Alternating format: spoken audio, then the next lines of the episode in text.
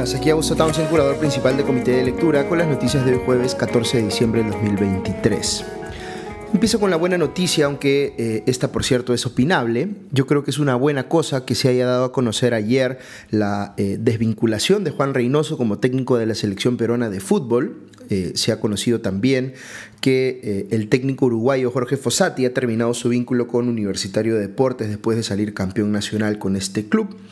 Y esto hace, por supuesto, que muchos vean que se están eh, alineando los astros para que sea eh, Fossati el reemplazante de Reynoso en la selección. Yo creo que eh, es un gran técnico y me genera mucho mayor expectativa que Reynoso, quien a mi juicio nunca fue una buena opción porque no compatibilizaba con el estilo de juego de nuestro, nuestra selección nacional. Lo que no sabemos todavía es cuánto le ha costado a la Federación Peruana de Fútbol despedir a Reynoso y cuánto costará contratar a alguien como Fossati. Porque imagino que eh, eh, el costo asociado a la mala decisión de contratar a Reynoso ha sido muy significativo. Y visto esto en retrospectiva, lo lleva a uno a convencerse más de lo absurda que fue, inclusive en términos económicos, eh, la decisión de la federación de no darle continuidad en su momento a Ricardo Gareca. El costo de esa decisión ya no solo lo estamos viendo en malos resultados deportivos, sino que, como se dice coloquialmente, la lavada terminó siendo más cara que la camisa. Ese es el problema de tener gente eh, incompetente, por decirlo menos, dirigiendo al fútbol peruano. Ok, vamos con las noticias de la política local. El Pleno del Congreso admitió ayer la moción presentada por el congresista Alejandro Muñante que pide la remoción inmediata de los miembros de la Junta Nacional de Justicia, por no haber concedido estos el pedido de inhibición que presentó la defensa legal de la suspendida fiscal de la Nación, Patricia Benavides. Hubo 69 eh, votos a favor de admitir esta moción, que surgieron de bancadas como Fuerza Popular, Perú Libre, Alianza para el Progreso, Avanza País y eh, Renovación Popular. Es decir, eh, prácticamente todo el bloque de bancadas de eh, derecha o centro derecha en el Congreso, a los cuales se suma eh, Perú Libre, que está al otro extremo, pero que es aliado circunstancial de estas en la mesa directiva. Solo para recordarles aquí la discusión de fondo, porque es importante. Estas bancadas dicen que algunos miembros de la Junta Nacional de Justicia tenían un conflicto de interés al resolver la suspensión de Patricia Benavides porque ésta les había abierto investigaciones. Si este argumento fuese así de indisputable en todos los casos, como quieren hacer ver los congresistas eh, interesados hoy en destituir a los miembros de la Junta, bastaría que una fiscal de la Nación les abra investigación sobre cualquier cosa a los miembros de la Junta para que así logre librarse de cualquier proceso disciplinario en su contra. Eh, ese argumento del conflicto de intereses, por tanto, solo tiene sentido, como les expliqué en un podcast anterior, si uno evalúa el contexto eh, para el cual, eh, para entender, digamos, cuál de las partes está actuando aquí de buena fe y con apego a ley y cuál está actuando de mala fe y buscando blindarse pues, de cualquier proceso disciplinario en su contra. Yo tengo una posición que ya les he explicado en extenso sobre quién pienso que está obrando aquí de acuerdo a ley y quién no, pero admito que este es un tema que se puede discutir. Ahora, nuevamente, el Congreso no lo quiere discutir a fondo, quiere ir directo a votarlo en un proceso que es incluso eh, más corto que el proceso, entre comillas, sumarísimo que le abrió tiempo atrás a los miembros de la Junta, eh, que era de dos semanas. Eh, ahora el Congreso quiere destituir a los miembros de la Junta en un solo día, en una sola votación. Recordemos además que eh, el proceso contra Patricia Benavides en la Junta no ha terminado, solo se le ha impuesto ahí una suspensión temporal a manera de eh, medida cautelar. Pero la fase de instrucción de este proceso en la Junta Nacional de Justicia puede durar hasta 60 días, es decir, el efecto inmediato que tendría una decisión del Congreso de destituir a los miembros de la Junta sería eh, boicotear un proceso que todavía está en curso. Cuando hay este tipo de disputas, yo siempre trato de resaltarles que puede haber argumentos válidos de ambos lados, más allá de que yo crea que uno tiene mayor razón que el otro. Pero este no es un caso en el que el peso de los argumentos eh, de cada lado esté más o menos equilibrado. Eh, y que haya pues que darle la razón a uno porque su posición es marginalmente más convincente que la del otro. Yo sé que eh, he sido bien enfático sobre este punto, pero es que es absolutamente indisputable a mi criterio. El Congreso no tiene argumentos de fondo y tampoco está respetando las cuestiones de forma para eh, hacer pues lo que está pretendiendo hacer. Eh, yo entiendo que para quienes no son abogados la percepción que puede haber es que sí hay argumentos legales de ambos lados y que finalmente todo se reduce a una cuestión política de si uno cree que hay que defender o no a Patricia Benavides más allá de lo que se le esté imputando. Esa percepción surge, lamentablemente, porque hay muchos abogados argumentando eh, en la discusión pública de manera muy deshonesta, porque están respondiendo más a consignas políticas que a sustento propiamente eh, eh, legal, digamos, propiamente dicho. Esto es lamentable y es algo que viene ocurriendo desde hace, mucho tiempo en el país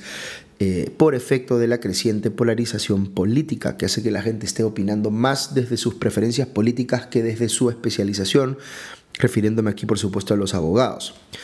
Pero lo que sí me corresponde decirles, tratando yo de ser lo más eh, honesto que pueda, es que no hay equivalencia entre los argumentos legales de un lado y del otro en este caso. La posición del Congreso, parafraseando aquí a mi amigo eh, Carlos Ganosa,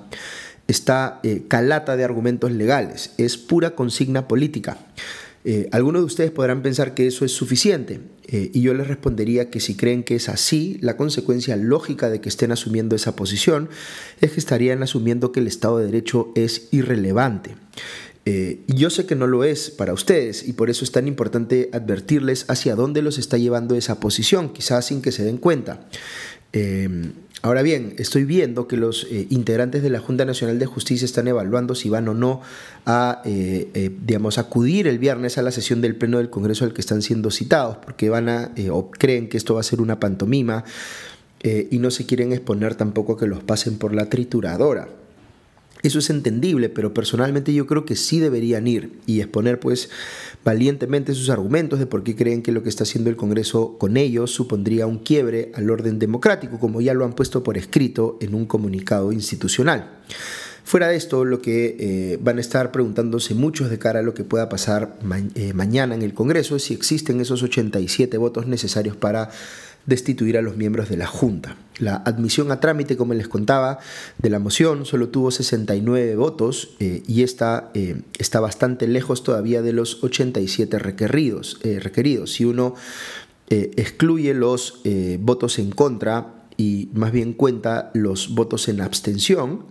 y asume que todos los votos en abstención podrían convertirse en votos a favor, inclusive en ese escenario no se llega a los 87, es decir, tendrían que voltearse algunas personas que han votado en contra para votar y, digamos votar a favor para que se lleguen a esos 87.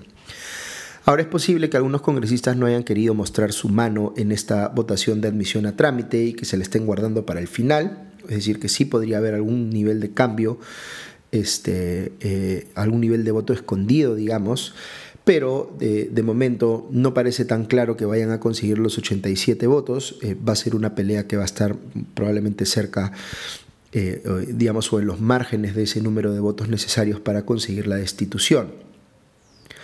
Ahora, una cosa que hay que tener en cuenta es que el Congreso ha puesto en agenda en estos últimos días de la actual legislatura una serie de iniciativas que responden a intereses bien puntuales, algunos de ellos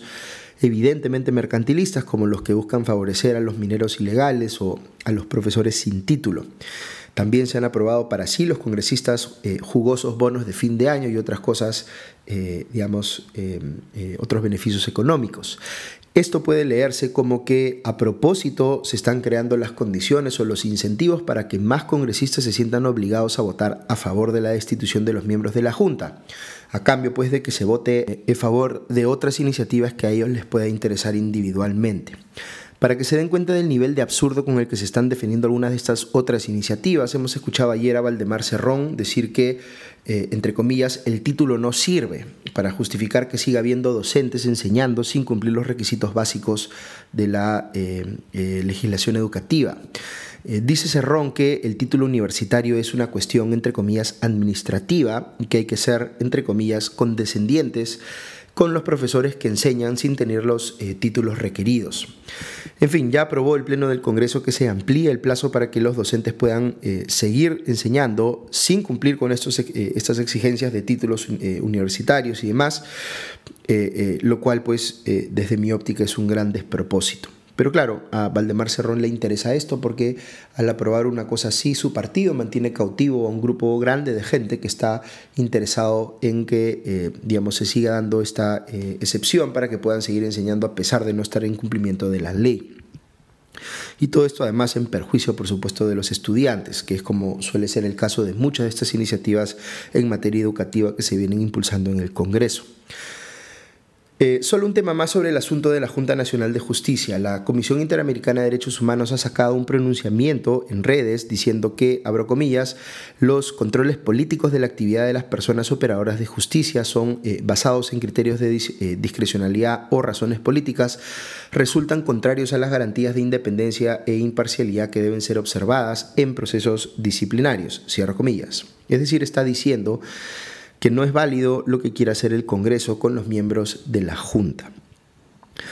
He estado pensando un poco sobre esto de la Junta y eh, cómo se conecta con el tema de la eh, decisión del Tribunal Constitucional que validó el indulto al expresidente Alberto Fujimori. Eh, algunos pensaron, yo entre ellos, que la sorpresiva decisión del TC sobre este eh, eh, asunto del indulto a Fujimori era una forma de distraer la atención respecto de lo que estaba pasando al mismo tiempo con Patricia Benavides y la Junta Nacional de Justicia. Pero puede haber sido más que eso, y quiero tomarme un minuto aquí para explicarles por qué.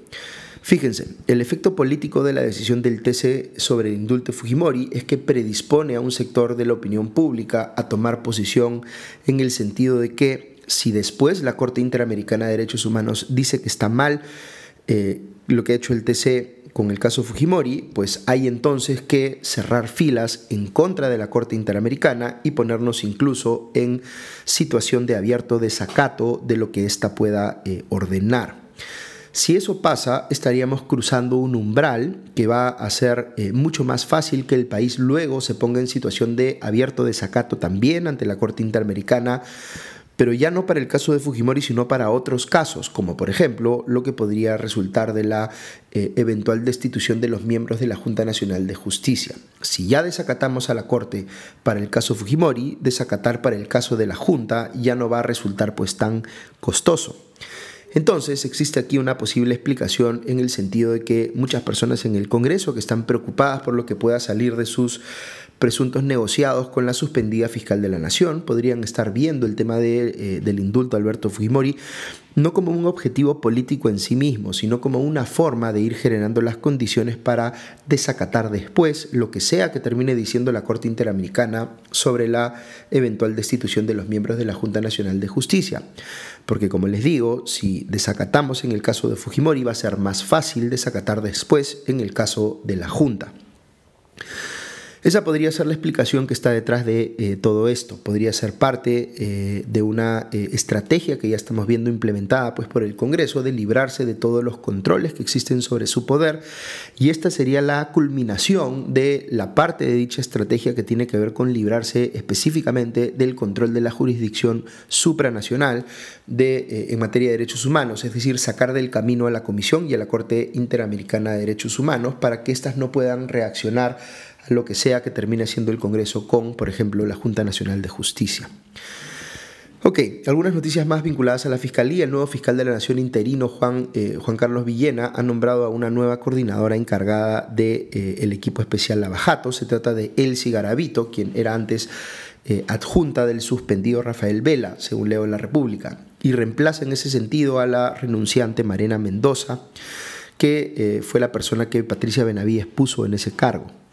Esto puede leerse como que el equipo Lavajato vuelve a estar bajo el control o bajo la órbita, digamos, de Vela, aunque éste esté suspendido, pero desde mi óptica es importante que Garavito se asiente con un liderazgo propio, que incluso pueda marcar eh, cierta autonomía de criterio respecto de Vela. Como les he comentado varias veces, yo creo que Vela ha hecho algunas cosas bien,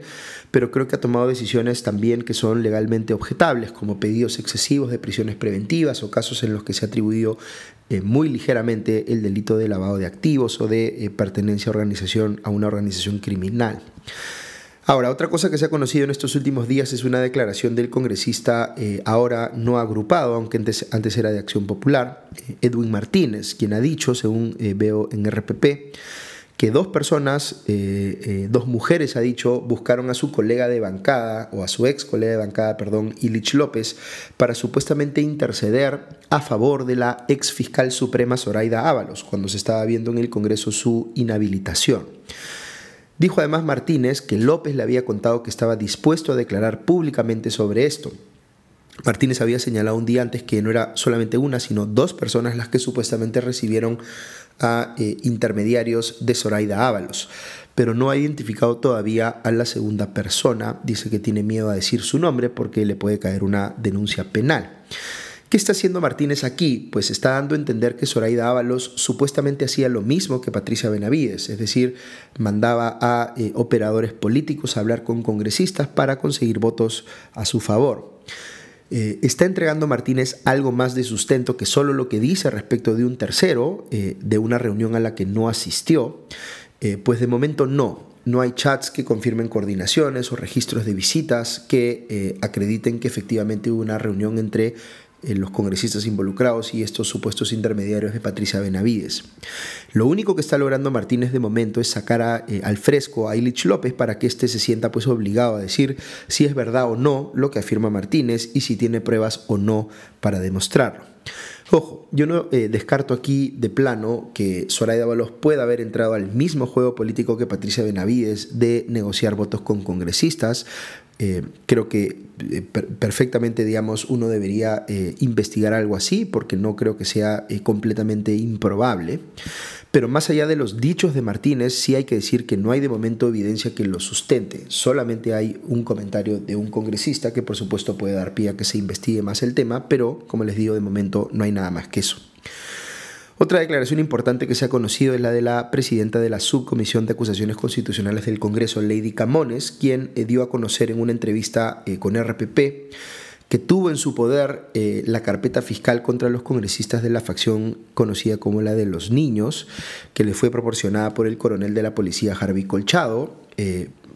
con la condición de que la mantuviera, digamos, en reserva y pudo comprobar Lady Camones que la fiscal Marita Barreto le había pedido explícitamente a Patricia Benavides que disponga una detención preliminar contra los eh, miembros de los niños, eh, porque a criterio de Barreto ya existían suficientes pruebas de que habían estado operando como una organización criminal que sacaba provecho de asuntos vinculados al eh, Ministerio de Transportes. Pero Benavides decidió no hacer o no disponer esa detención preliminar. Esto es importante porque se ha dicho en defensa de Patricia Benavides que fue Barreto y no ella la que dispuso archivar la investigación eh, contra eh, los niños. Pero esta declaración de Lady Camones apunta eh, en el sentido de que eso no es así, que fue más bien Benavides y no Barreto la que hizo tal cosa. Ok, eso es todo por hoy. Que tengan un buen día y ya nos escuchamos pronto. Adiós.